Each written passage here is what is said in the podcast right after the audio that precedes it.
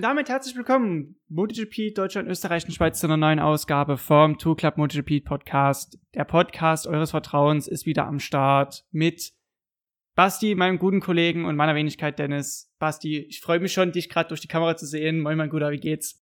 Boom, servus Dennis, na, ähm, alles gut? Soweit, äh, für mich geht's nächste Woche nach Assen zum nächsten EDM-Lauf nachdem wir jetzt in der Schleiz waren, freue ich mich schon drauf. Aber weißt du, was ich mich viel mehr freue jetzt?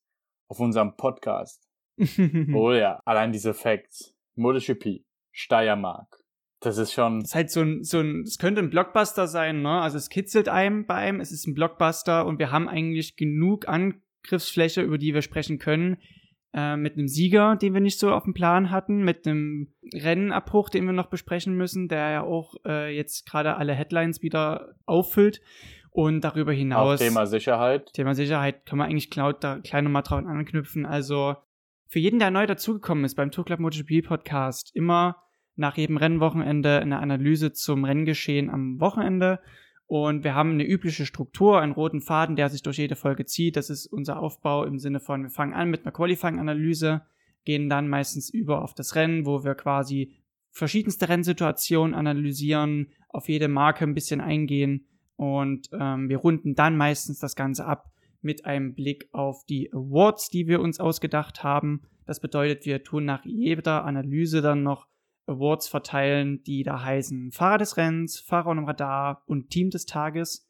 Du kennst ja meine schon, du siehst die schon. Ist es was anderes bei dir geworden dieses Mal? Nee, ähnlich bis auf Fahrer unterm Radar. Da bin ich, ähm, das sehe ich ein bisschen anders. Aber dazu kommen wir später und wie Dennis schon gesagt hat, werden wir euch jetzt äh, bisschen was zu dem Wochenende erzählen und ich würde sagen, wir fangen mal an mit dem zweiten Zeittraining und da fängt der Dennis mal an mit Q1.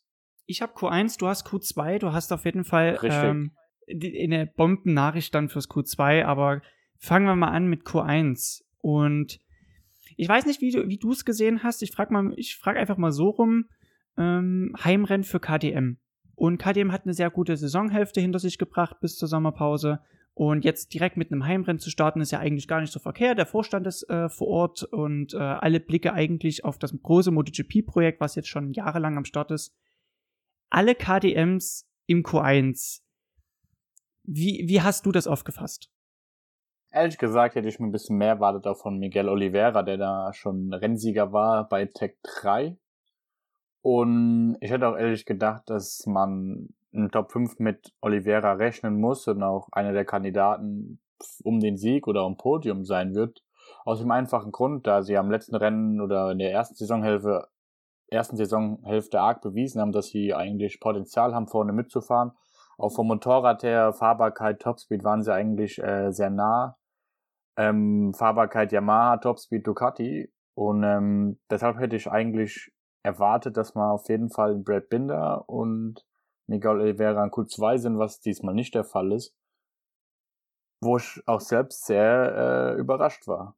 Also ich war auch überrascht über diejenigen, die durchgekommen sind in das Q2 und das war zu einem Alex Marquez für die LCR, auf der LCR Honda mit Miguel Oliveira, über den wir ja kurz nochmal gesprochen haben, der wohlgemerkt im Freitagstraining schon übel abgeflogen ist in Kurve 3 und somit äh, leider auf Schmerzmitteln unterwegs war, wie so ein bekifftes Eichhörnchen ungefähr. Und der hat es dann wenigstens noch durchgewuppt in das Q2, damit war wenigstens eine KTM vertreten. Aber der gesamte Rest kam nicht durch und ähm, darunter auch Wildcard-Fahrer Dani Petrosa. Ähm, ansonsten, wenn ich kurz noch zum Q1 ein paar Dinge verlieren darf, es waren die üblichen Verdächtigen, die äh, nicht weitergekommen sind. Zu einem gehört da auch Valentino Rossi dazu, der jetzt tendenziell mehr im Q1 vertreten ist als im Q2. Genauso auch die Rookies mit Ania Bastianini, Luca Marini. Ähm, um es kurz nochmal als Rundown 11 und 12 Marquez Oliveira, dann auf der 13 Alex Rins auf Suzuki, äh, 14 und 15 hatten Petrosa und Espargaro eingenommen, 16, 17 Binder und Rossi. Das ist ein kurzer Roundup bis Platz 17, sag ich mal, und ähm, ich gebe, gebe dir einfach mal den Staffelstab, um bei Olympia zu bleiben. Ähm, Q2, weil ich denke, es war weitaus interessanter, was sich in Q2 abgespielt hat. Wir haben wieder einen tollen Polemann und äh, Spielberg. Ich glaube, das kann man noch vorwegnehmen. Ist ja eigentlich dafür bekannt, dass es immer sehr eng zugeht. Was ist dann im Q2 passiert, Basti? Q2, schauen wir uns mal an. Wen haben wir da? Q2 haben wir ein Fabio Quadraro, ein Jack Miller, ein Johan Mir, ein Zarco, der Zweitplatzierende in der WM, ein Leish Bagaro, ein Marc Marquez, ein Maverick Vinales, dann beide LCRs mit Alex Marquez und Nakagami, Bangnaya und Martin. Das heißt, wir haben insgesamt drei Ducatis, potenzielle Ducati-Fahrer für eine Pole Position ähm, in Q2. Aber es war halt, da, aber es war schlussendlich der vierte im Bunde, mit dem keiner so richtig gerechnet hatte, oder? Genau, der war's. Und wenn du überlegst, dass Steiermark ja bekannt ist für ähm, für die Langgraden, harte Anbremszonen, Topspeed und sowas, und jeder ganz genau weiß, dass die äh, Ducati einfach ihre 15 Sachen schneller ist auf der Geraden, ähm, hat man eigentlich schon damit gerechnet, dass Ducati das machen wird, zumindestens äh, zwei Stück, wie es dann auch am Ende war. Und dann fangen wir einfach mal an mit unserem siebten Platz, den möchte ich gern aufgreifen. Und zwar ist das Elijah Espargaro. Elijah Espargaro diesmal auf Platz sieben, nachdem er eigentlich in den letzten Rennen immer Top 5 Ergebnisse im Qualifying hatte, soweit ich weiß. Und aber es nicht im Rennen umsetzen konnte. Kommen wir dann zu Platz 6 mit einem Johann Sarko, der 0,38 ähm, mit 0,38 auf Platz 6 hinter dem Polesetter ist, was nix ist. Also äh, knapp vier Zehntel und zweimal von Teamkollegen geschlagen. Aber er hat ja nur 0,4 Rückstand, wie gesagt. Sein Teamkollege ist Martin, äh, Martinator. Und dazu kommen wir gleich noch, weil auf Platz 5 folgt dann unser Mia Suzuki, der auch 0,32 und somit sein bestes Q2-Ergebnis eingefahren hat was ich sehr schön finde, da in letzter Zeit Suzuki immer Probleme hatte beim Qualifying. Im freien Training waren sie gut dabei, haben gute Rundenzeiten gefahren. Sobald es ins Quali ging, gab es schon Probleme in Q2 zu kommen, was diesmal ein, was diesmal ein Johann Mir hervorragend geschafft hat und leider auf Platz 13 dann unser Alex Rins mit einer 1.23.5, wenn ich jetzt mal schaue, in die Liste von Q2 wäre er mit 1,23,5 Elfter gewesen. Und somit steht er halt nur auf 13, weil er um ein paar Hundertstel leider Q2 verpasst hat. Kommen wir zu Platz 4. Platz 4 ist äh, Triller Miller, der auch drei Zehntel, ähm, drei Zehntel Rückstand auf Platz 1 hatte, aber immer einzelne Fehler in den Runden. Und somit äh, leider keine Pole Position oder ersten, Start, ersten Startreihen Startplatz sich ergattern konnte. Und jetzt kommen wieder unsere drei Spezialisten, oder ich sage ja unsere zwei Spezialisten und der Rookie. Ähm, auf Platz drei kommt nämlich Fabio Quattararo mit Yamaha, wo jeder eigentlich gerechnet hat, dass er wieder auf jeden Fall Top 5 haben wird. Wir haben uns alle gedacht, dass er schwierig haben wird, auch vom Topspeed her auf jeden Fall, hat es dann aber gut, ge gut gemeistert und hätte die Pole Position gehabt, wenn der Fabio nicht in der einen Kurve so ein bisschen das Grüne berührt hätte, würde er sogar vom Pol starten, womit eigentlich keiner so an sich gerechnet hat, war ähm, 2020 P3 und P9 in der Steiermark.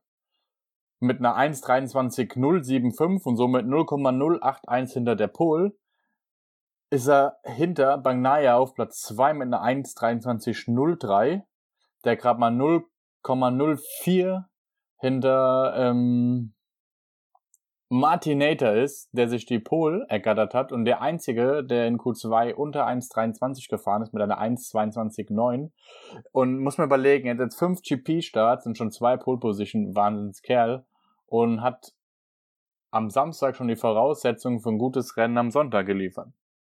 Was mich würde interessieren, was sagst du zu Martinator, ähm, zu Jorge Martin, nachdem, nachdem er den Sturz hatte in Portugal, dann auch gekämpft hat, bis er zurückkam, im letzten Rennen in Assen aufgegeben hatte, weil er es nicht konnte und jetzt auf Pol steht. Also ähm, ein besseres Comeback nach der Sommerpause kannst du nicht bringen.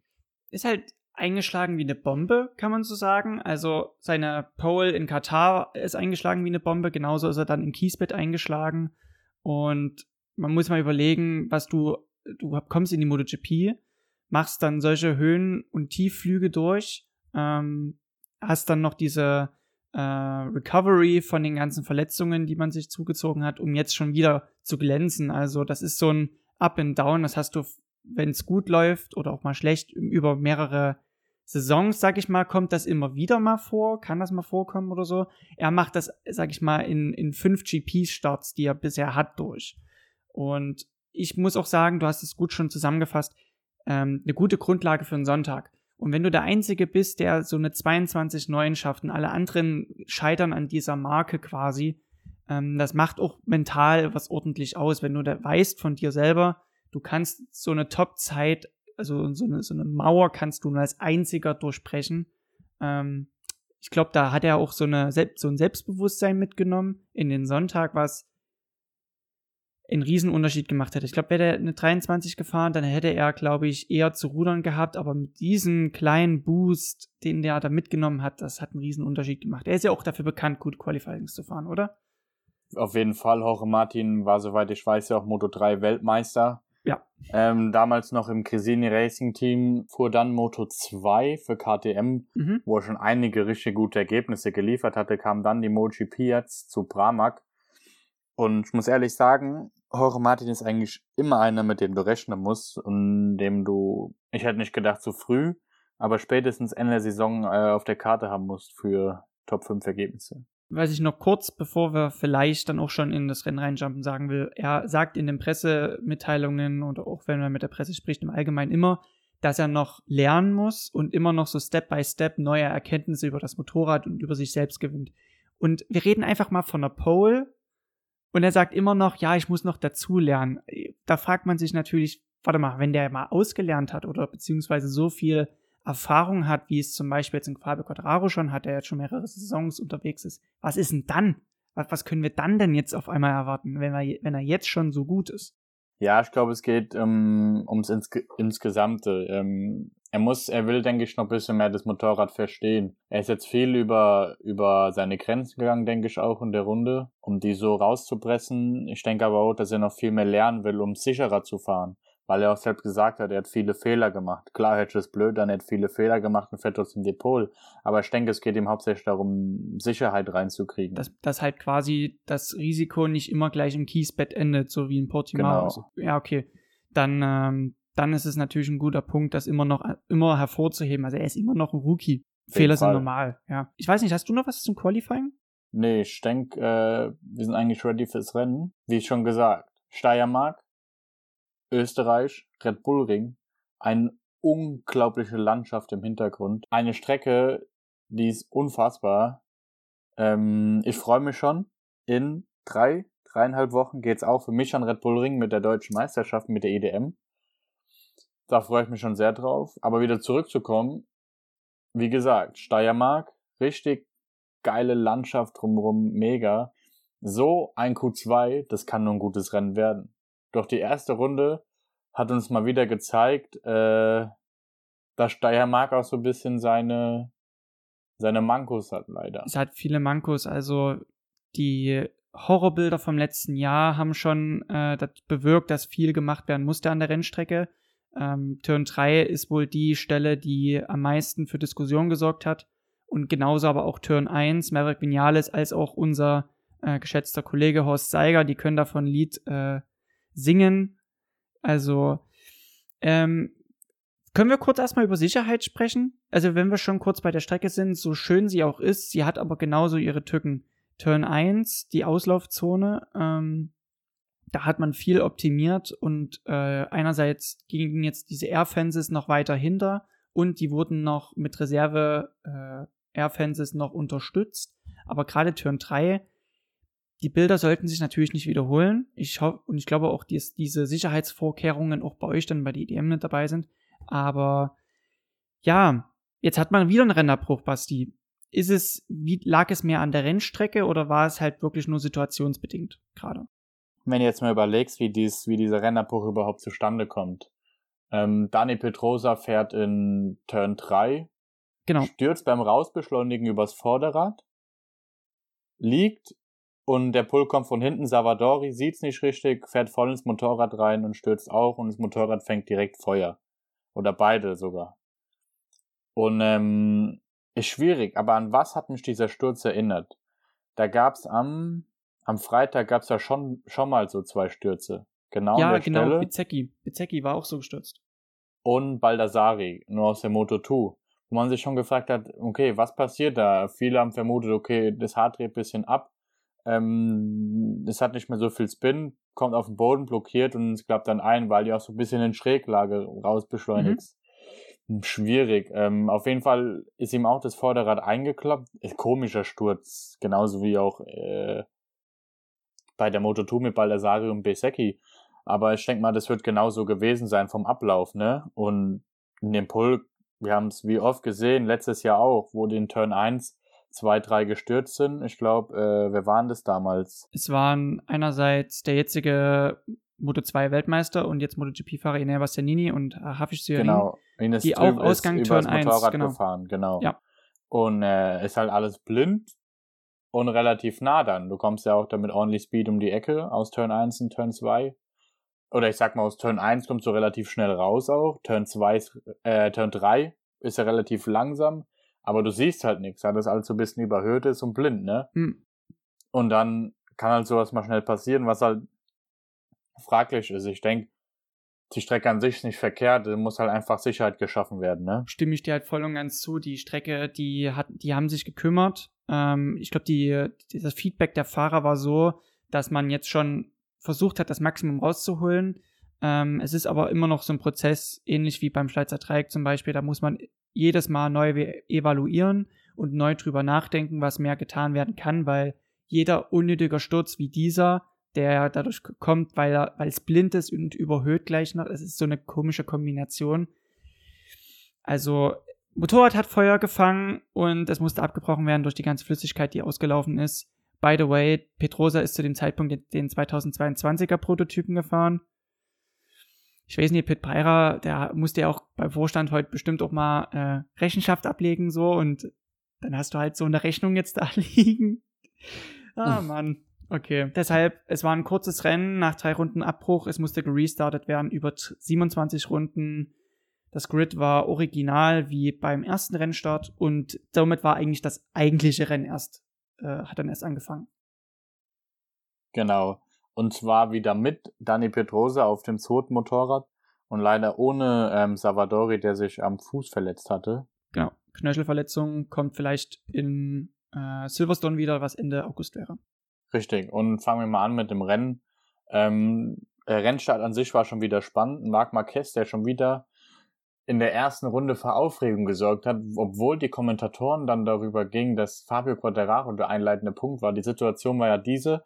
Ähm, Fabio Quadraro ist ganz in, fährt in Turn 1, Marquez direkt neben ihm, die berühren sich und er muss weit gehen und berührt links wieder Leisha Espargaro wie beim ersten Rennstart und der muss auch richtig weit gehen, sogar über die ähm, über die Long Lap Penalty und somit war das Rennen von Leisha Espargaro so gut wieder gelaufen. Er ist am Ende dann leider ausgefallen wegen einem technischen Problem, aber am Anfang wieder dieses dieses enge mit vielen schnellen äh, Motorrädern. Also ich hab's, ich hab's genauso gesehen.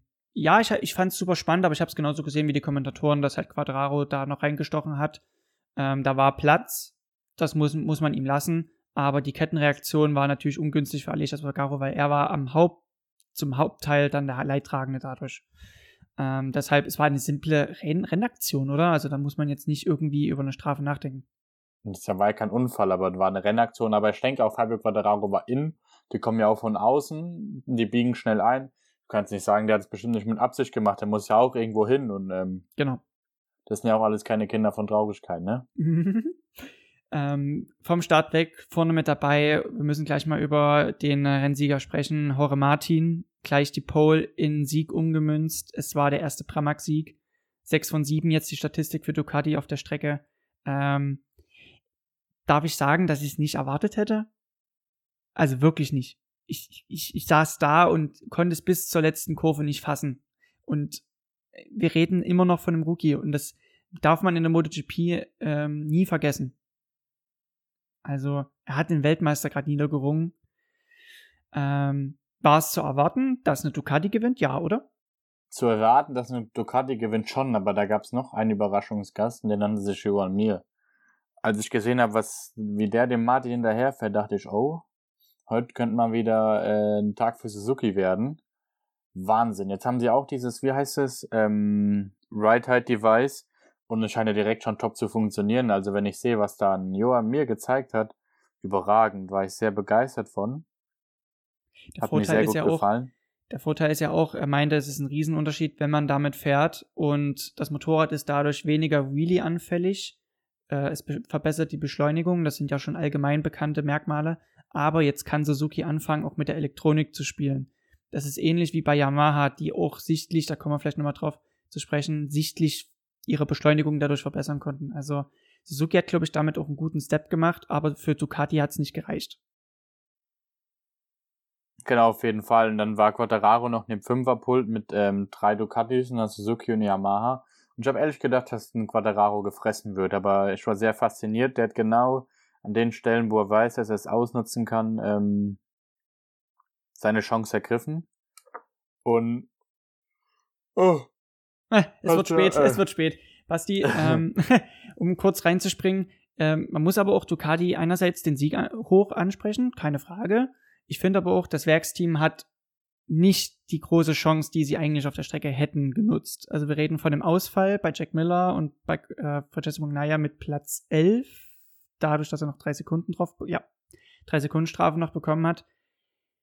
Alter Falter, das ist ein ganz schwieriger Saisonstart jetzt in diese zweite Hälfte. Ähm, glaubst du, Davide Tadozzi, der ja auch zum Beispiel Troy Bayliss schon ähm, zum Weltmeistertitel mit verholfen hat in der Superbike WM, dass der gerade viel zu tun hat jetzt? Ja, überhaupt, denke ich auch. Also, wir reden bei Jack Miller jetzt schon vom dritten Ausfall. In Assen war ja, glaube ich, auch schon einer äh, in der Spitzkehre. Drei Ausfälle dieses Jahr können wir uns, glaube ich, festlegen, dass er jetzt nicht mehr Weltmeisterschaftskandidat ist. Boah, wenn wir uns, wenn wir mal in die, die Punkte anschauen, ist Fabio Quattararo, Quar, Fabio Quattararo mit 172 Punkten und Miller auf 5 mit 100. Mit 100. Ja, ist schon, boah, 72 Punkte ist schon viel. Und, es ist äh, mathematisch möglich, ja, okay, aber es ist zu viel. Ich denke es nicht. Die sind nächste Woche nochmal in der Steiermark, richtig? Genau, das ist dann Grand Prix von Österreich dann. Ähm, da hat er wieder die Chance, alles wieder gut zu machen. Heute einfach Pech, ähm, blöder Vorderradrutscher. Blöde Situation nach den guten Rennen in Le Mans und ähm, wo war das andere? In Jerez. Jerez hat äh, Jack Miller einen Top-Job abgeliefert und ähm, jetzt hat er halt wieder seinen Hoch und Runter, was er eigentlich die letzten Jahre schon immer hatte blöde Situation, aber ich sehe eigentlich schon Bagnaia im Moment noch stärker, ne? Sehe ich auch. Ähm, beide Fahrer hatten aber auch sichtlich Probleme mit den Vorderradreifen. Zumindest kann man das bei Jack Miller deshalb eventuell noch als Argument bringen, weil er hatte den harten Vorderradreifen, den auch Miguel Oliveira im Rennen verwendet hat. Miguel Oliveira musste wegen dem Reifendefekt aufgeben. Andererseits bei Jack Miller sieht man auch in der Onboard-Kamera, der war halt diese Zentimeter zu weit rechts am Kurveneingang und dann hat er diesen kurzen Wupper bekommen, dadurch kurzes Vorderrad schon leicht verloren, dann war halt in Station.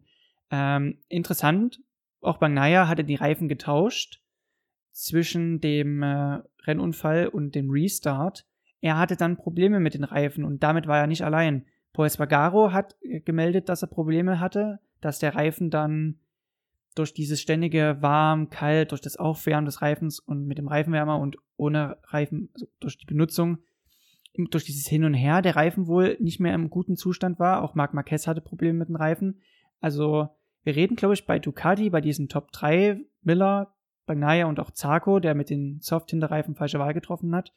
Glaube ich aber auch von viel Pech mit den Reifen. Boah, äh, finde ich schwer zu sagen, weil ich ehrlich denke, dass es, dass es nicht an dem Reifen liegt, weil die konnten ja einen komplett neuen äh, nutzen, soweit ich weiß. Die konnten neue Reifen reinstecken, theoretisch, genau. Genau, und ich glaube nicht, dass ähm, Ducati da übers Wochenende einen Reifen hat, den sie immer wieder aufheizen, abkühlen lassen, über Nacht wieder aufheizen, abkühlen lassen.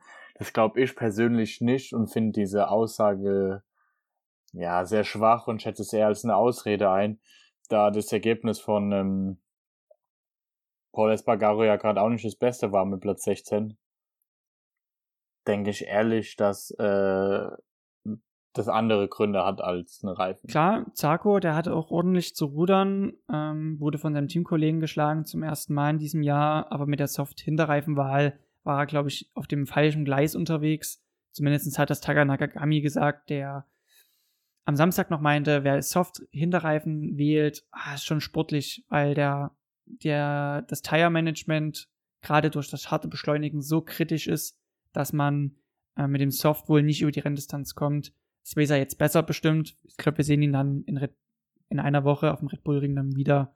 Ich glaube, mit Zarko muss man auf jeden Fall rechnen, oder? Ich denke auch, der war ja auch im Rennverlauf in der Gruppe da mit ähm, Jack Miller und Fabio Quandararo. Und ich denke einfach, dass man überhaupt immer mit ihm rechnen muss, weil er zeigt einfach, dass er immer für eine Top 5 Ergebnis gut ist. Oder auch mal ein Podium. Also Sieg, der steht noch aus. Wenigstens hat jetzt Pramac seinen ersten Sieg mit Ducati zusammen holen können. Die fahren ja jetzt auch seit, ich will gerade mal. 2018 kommt es, nee, länger. Pramac fährt ja schon. Nee, Pramac fährt schon seit 2007, glaube ich, mit dem Bike. Äh, damals ist man ja mit Alex Hoffmann noch unterwegs gewesen. Andrea Janone ist ja auch für Pramac gefahren. Pramac hat sehr viele gute Fahrer hervorgebracht, unter anderem Iannone. Genauso auch Jack Miller, Bagnaia, das jetzige Werksteam, kommt aus der Schule, aus, der, aus diesem Team. Scott Redding hat es probiert, damit einen Weltmeistertitel, äh, kein Weltmeistertitel, aber einen Rennsieg zu holen. Genauso Danilo Petrucci.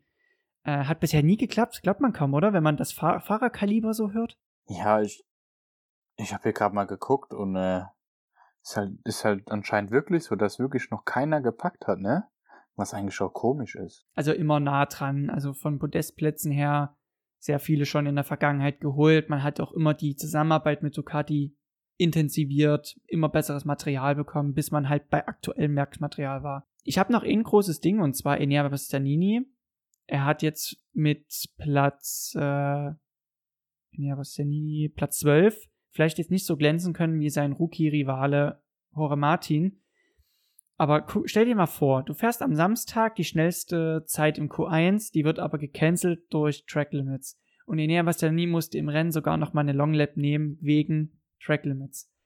Also, so viel Pech kann man, glaube ich, gar nicht haben. Und ich glaube, wäre ähm, der Martinator nicht da, wir würden, glaube ich, von Enea Bastianini in hohen Tönen sprechen. Aber ich glaube, dadurch, dass der Standard so hoch gesetzt wird, spricht man von Enea Bastianini gar nicht so viel, wie er es verdient hätte, ist meine Meinung. Ja, auf jeden Fall. Ich denke, man muss eigentlich über jeden sprechen, der da fährt, weil das einfach die beste Liga der Welt ist. Ähm, aber auf jeden Fall ist Jorge Martin halt ganz klar der beste Rookie dieses Jahr. Und ähm, Ohne ist halt, Frage. ist halt äh, dann immer blöd, weil der Martin fährt sich, der Jorge Martin fährt sich in Fokus und er Nea Bastianini, der halt auch gute Ergebnisse an sich zeigt, ist halt aber nicht gut genug, um in den Fokus zu kommen, weil es interessiert eigentlich keinen, wer auf Platz 10 oder 15 ist, sondern nur die ersten drei. Obwohl ja ein 10. oder 15. Platz in der jetzigen MotoGP überragend super viel ist. Also, ja. kannst du nichts sagen. Und leider sind aber die Medien so, dass du dann halt nicht so in äh, Erscheinung trittst. Ne? Platz 3, Fabio Quadraro, was ja eigentlich meiner Meinung nach mehr als Schadensbegrenzung ist. Ehrlich gesagt, ich finde es gut so, weil jeder wusste, dass Yamaha nicht, dass Yamaha es nicht einfach haben wird. Und Fabio Quattararo auch wieder eiskalt, die ähm, beste Yamaha. Und wenn ich gerade mal gucke. Gut, aber was hat er für eine Konkurrenz? Wir reden von Maverick Vinales, der hat die Kupplung getauscht vorm Rennen und hatte dann das Motorrad ab, abgewürgt in der Startaufstellung, musste aus der Box losfahren, hatte ein grauenvolles Rennen, kurz um das anzureisen. Dann haben wir die älteste Fahrerpaarung der MotoGP-Geschichte höchstwahrscheinlich mit Petronas, Cal Crutchlow, der nicht fit ist, der noch lange kein Rennen mehr gefahren ist und Valentino Rossi, der jetzt seinen Abschied aus der MotoGP bekannt gegeben hat, also eigentlich auch schon so, so gut wie raus ist, aber jetzt natürlich noch eine gute Saisonhälfte fahren will. Also ich glaube, Yamaha hat gerade von Personal her mit die schlechtesten Karten. Das auf jeden Fall. Bis auch Fabio Quattararo, der sozusagen gerade den ganzen Ruf von Yamaha rettet. Ähm, muss ich ehrlich sagen, dass er, dass er einen guten Job gemacht hat auf der Strecke ähm, mit Platz drei Punkte mitgenommen, Punkte gesichert und wichtige Punkte für die Weltmeisterschaft mitgenommen. Das, das macht so, so speziell für mich. Also du kommst auf eine Strecke, die in der Vergangenheit nie eine Yamaha-Strecke war. Zwei Podestplätze hat man bisher nur holen können. Eines mit Jorge Lorenzo, eines andere mit Fabio Quattararo 2019. Und er hat gegenüber all seinen Konkurrenten, mit Ausnahme jetzt mal von John Mir, aber der hat auch 51 Punkte Rückstand, nur Punkte gut machen können. Auf einer Strecke, wo man dachte, Ducati holt hier ein 1, 2, 3 vielleicht, wenn es gut läuft.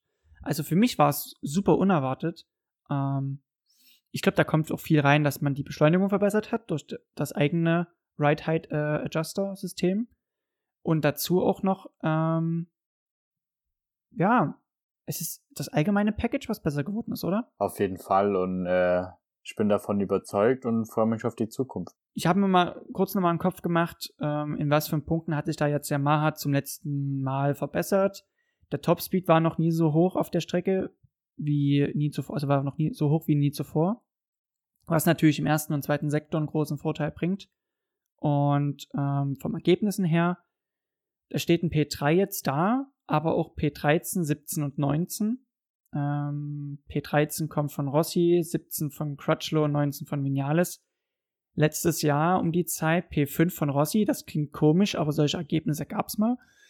P8 von Quadraro und P10 von Vinales, das klingt vielleicht ein bisschen besser, weil man drei Yamahas in den Top 10 platzieren konnte, aber letztes Jahr hat es auch bei weitem nicht für einen Podestplatz auf der Strecke gereicht und ich glaube, das zählt mehr. Für Fabio wichtig, Punkte mitnehmen auf dem Weg zum Weltmeistertitel wenn er auf so einer Strecke, wo er, wo man eigentlich nicht mit ihm rechnet, so gute Punkte holt, dann ciao. Weil ich glaube, nach Spielberg kann es nur besser werden von der Rennstrecke her. Klar, er darf sich unter Druck setzen lassen. Ähm, er muss einfach sein Ding durchziehen, cool bleiben, weil die so Saisonhälfte ist noch lang und es kann noch viel passieren. Über Aprilia kann man ja relativ wenig erzählen, dadurch, dass beide ausgefallen sind. Können wir schon. Gut, dass die Fortschritte da sind, das ist klar. Nein.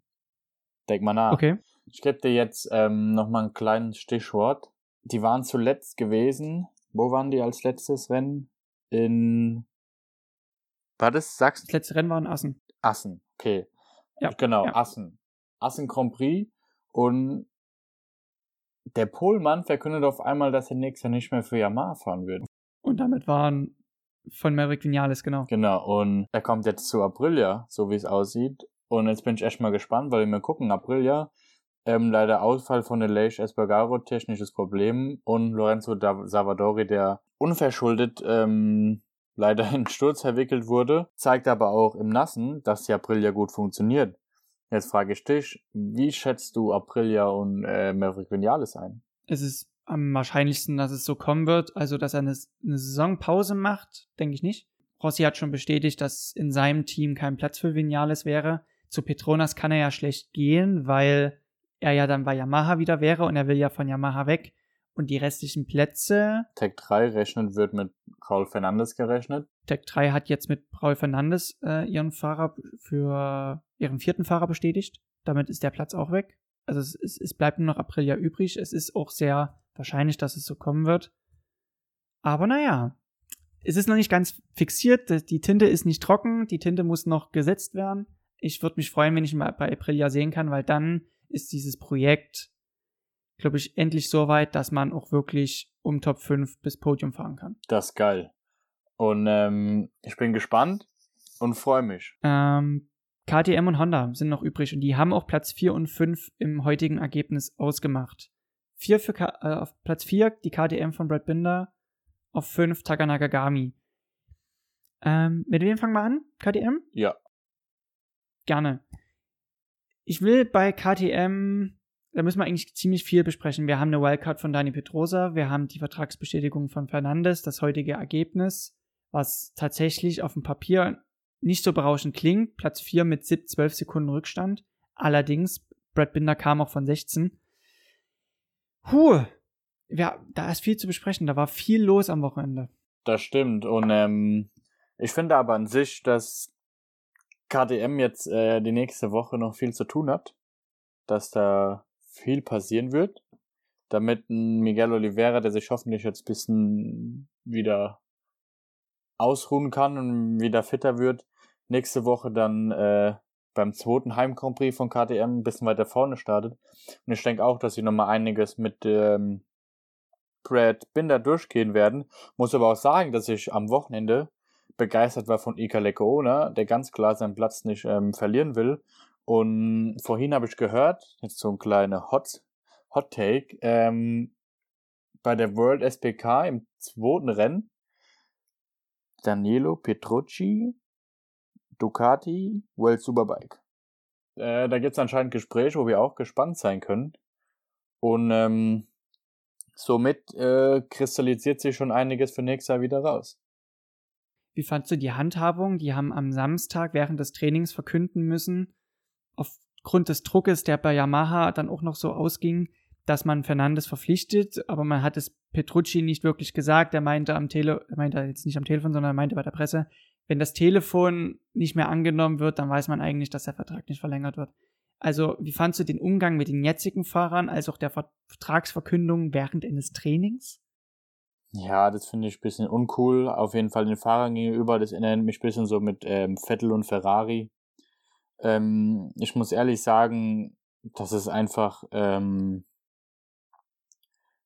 da nicht hinpasst. Sowas macht man im Vorhinein, beruft man jemand ein ins Hauptquartier oder wo man sich auch immer trifft, beim Italiener oder was auch immer und spricht mit ihm darüber, um das fair und cool zu machen, um einfach ähm, als Freunde aus der ganzen Sache rauszugehen, weil ich denke, es ist auch so eine kleine Familieverein. Und ich finde es sehr schade, dass man während freien Training äh, hinterm Rücken, da wo du eigentlich gerade am Fahren bist, aus, äh, verkündet wird, ähm, dass, dass äh, ein junger Jungspund aus der Motor 2 so ungefähr deinen Platz kriegt und ähm, nach, nach dem freien Training steigst vom Moped, sprichst mit deinem, deinem Kumpel oder deinem Betreuer und der sagt ja, ja, Kollege, äh, schau mal hier. Und dann stehst du da und denkst dir erstmal, boah. Das hast du echt gerade gut beschrieben, weil so muss es Petrucci jetzt am Wochenende ergangen sein. Klar waren irgendwo Vorwarnungen da, wenn die nicht mehr ans Telefon gehen oder nicht mehr den Kontakt zu einem suchen. Aber gut, ähm, die meinten auch, dass es irgendwo auch eine Business-Entscheidung war, was ein bisschen harsh klingt und auch so, so falsch, so, so kalt. Aber okay, die haben sich dadurch jetzt einen super Fahrer gesichert, aber man darf eigentlich nie vergessen, egal wen sie genommen hätten von diesen drei, jetzigen Tech-3-Fahrer oder Raul Fernandes, sie hätten mit allen dreien eine gute Wahl getroffen umso schade halt für die zwei, die jetzt ihren Platz definitiv verlieren werden, Pelicona und Petrucci. Beide hätten es verdient. Und ich glaube, es ging wirklich nur darum, wie kann man das jetzige Paket noch mehr verbessern. Und es ging gar nicht darum, das Schlechte abzusägen, sondern wirklich nur, kann man noch was draufsetzen. Naja. Petrosa.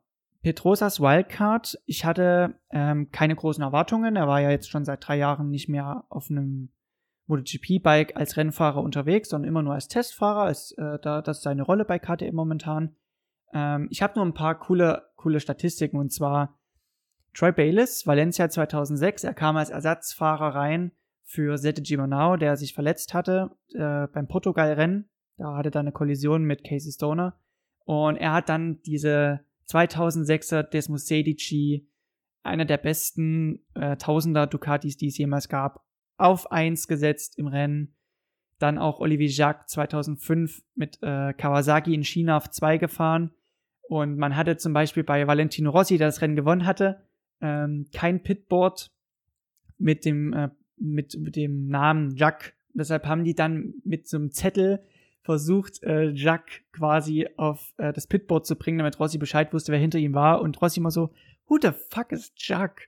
Und dann war es einfach Olivier Jacques, der da im Regenrennen eine super Leistung geliefert hatte. Oder auch Nakazuka, Valencia 2012 mit P2. Also da ist, sind sofort so ein paar ah, alte Rennen, alte Klassiker aufgekeimt. Ähm, ich muss sagen, Petrosa auf KTM, das sah erstmal komisch aus, weil er ist ja Repsol Honda-Fahrer durch und durch gewesen, von Beginn bis zum Ende seiner MotoGP-Karriere.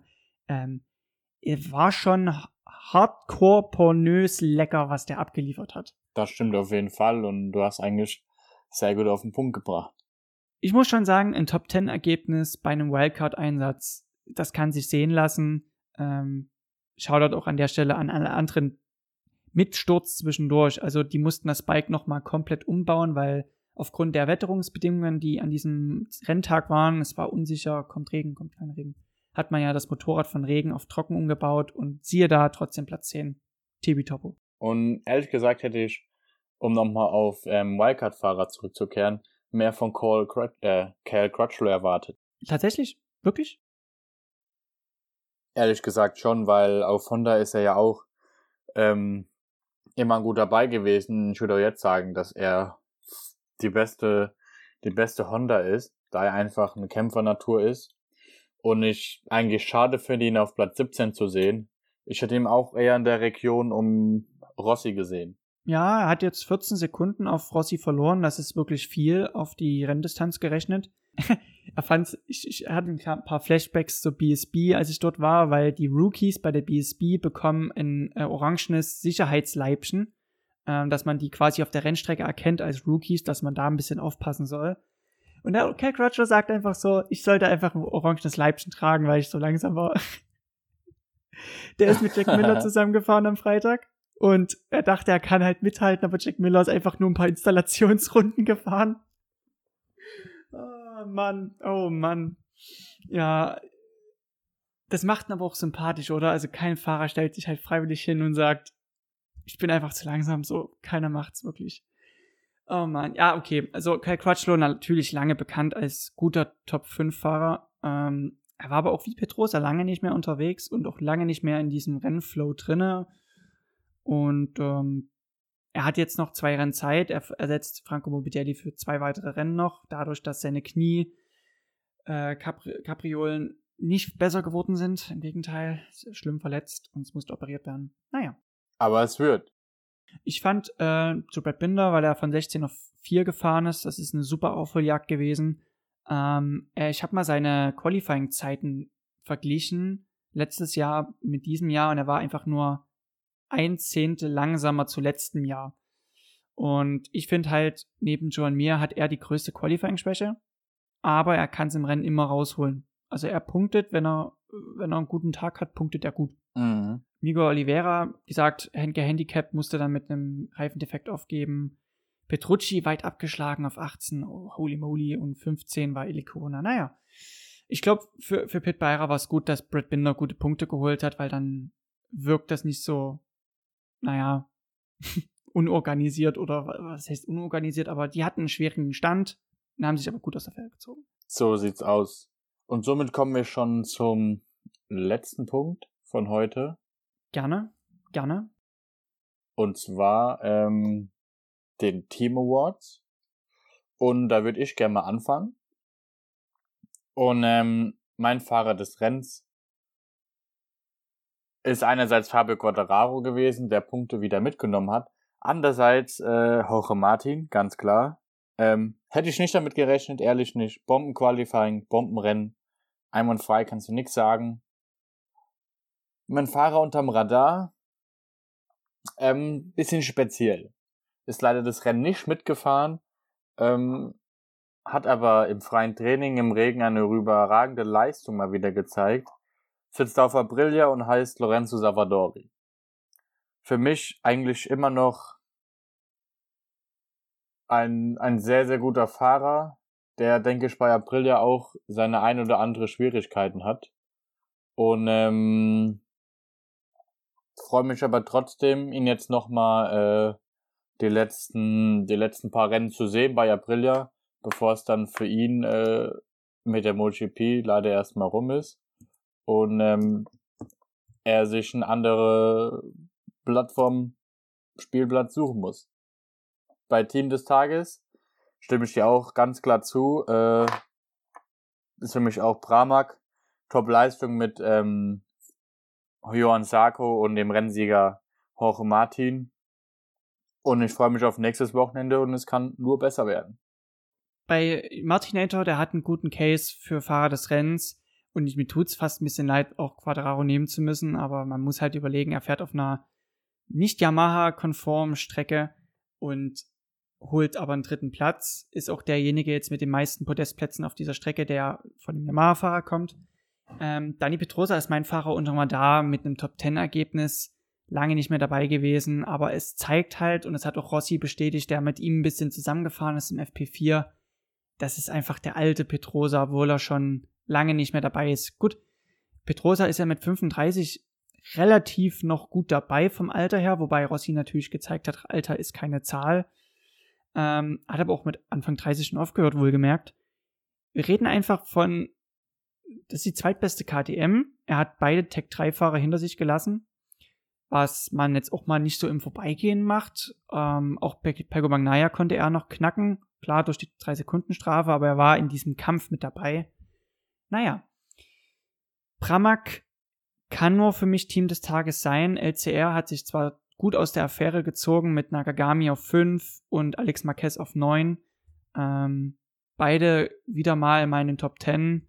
Das äh, ist gut, gutes Balsam für die Seele, aber Pramac hat einfach nochmal diese Schippe mehr gehabt. Es hat sich bestätigt, die sind das beste Privatteam momentan. Ähm, ich weiß nicht, Basti, was ich vom nächsten Rennen erwarten soll. Normalerweise ist es ja so, dass wenn man auf einer Strecke nochmal fährt, dass das Feld enger zusammenkommt und sich die Schwächen und Stärken immer mehr herauskristallisieren. Ist jetzt ein Sieg von einem Nicht-Ducati-Fabrikat wahrscheinlich? Ich schätze, dass nächstes ähm, Rennwochenende extrem spannend wird, wie du schon sagst. Sie werden alles analysieren, durchgehen, nochmal alle Daten, vielleicht irgendwelche Änderungen, ähm, Änderungen machen, um dann nochmal ähm, vereinzelt Punkte rauszuholen, um schneller zu werden. Und ich denke ehrlich, dass du mit Suzuki rechnen musst, Ducati und Fabio Quattararo. Und ich freue mich. Würde mich auch freuen, wenn KTM beim nächsten beim nächsten Steiermark Grand Prix nächsten, nächstes Wochenende wieder mitspielt. Und bin gespannt und freue mich aber als erstes mal auf nächste Woche Donnerstag, auf die ganzen Pressekonferenzen, Media Day. Ich glaube, da werden auch noch so ein paar heiße Themen besprochen. Spätestens gerade was der Fahrermarkt betrifft. Jetzt, woraus sie aufhört, geht eine wichtige Personalie auch bei Yamaha. Ähm, in dem Fall jetzt in den Ruhestand. Da wird wieder aber auch ein Platz frei. Ähm, Basti, wusstest du eigentlich, warum Rossi keine Yamaha-Motorräder bezieht? Das hat er jetzt auch klargestellt. Ähm, nee, weiß ich nicht, wieso er. Äh Der hat das halt auch so begründet, dass ähm, er quasi seinem jetzigen Arbeitgeber ähm, auch noch die Motorräder wegnehmen würde. Also, sag mal, Modelli ist weg, er ist weg, plus die Motorräder wären noch weg und Petronas ähm, plant halt nun mal mit diesen Motorrädern und arbeitet gerne auch mit Yamaha zusammen und da hat er gesagt, na gut, dann äh, nehme ich dann doch Ducati, alles gut, ihr könnt eure äh, Yamahas behalten. Und äh, so, ist, so hat sich ja. das herauskristallisiert. Also gerade das, das Fahrerkarussell dreht sich gerade bei Yamaha. Du musst dir mal vorstellen, das ist das mit das beste Motorrad im Feld. Ich meine, der Tabellenleader kommt mit Fabio Quadraro aus einem Yamaha-Lager. Und die zwei Plätze sind frei. Auch nicht schlecht, ne? Oh Mann. Also, das müssen wir, wir tun es im nächsten Podcast noch ein bisschen weiter aufbereiten. Ich würde meinen, wir jumpen jetzt mal in den Feierabend heute und fang einfach dort beim nächsten Rennwochenende nochmal an, oder? Du sagst es. Ich freue mich aufs nächste Rennwochenende. Es war mal wieder ein überragender Podcast. Und äh, ich würde sagen, jetzt lassen wir den Sonntag noch ausklingen. Am besten mit einem Gläschen Wein oder, oder einem Gläschen Wasser. Und ähm, ich wünsche dir eine schöne Woche. Enjoy. Für mich sind es nur drei Tage, bevor es dann am Donnerstag ähm, nach Assen geht. Ich freue mich schon sehr drauf. Und ich würde dann somit sagen, ich wünsche euch noch einen schönen Restsonntag oder dann Restmontag und drop the mic. Ciao, Kakao. Ciao.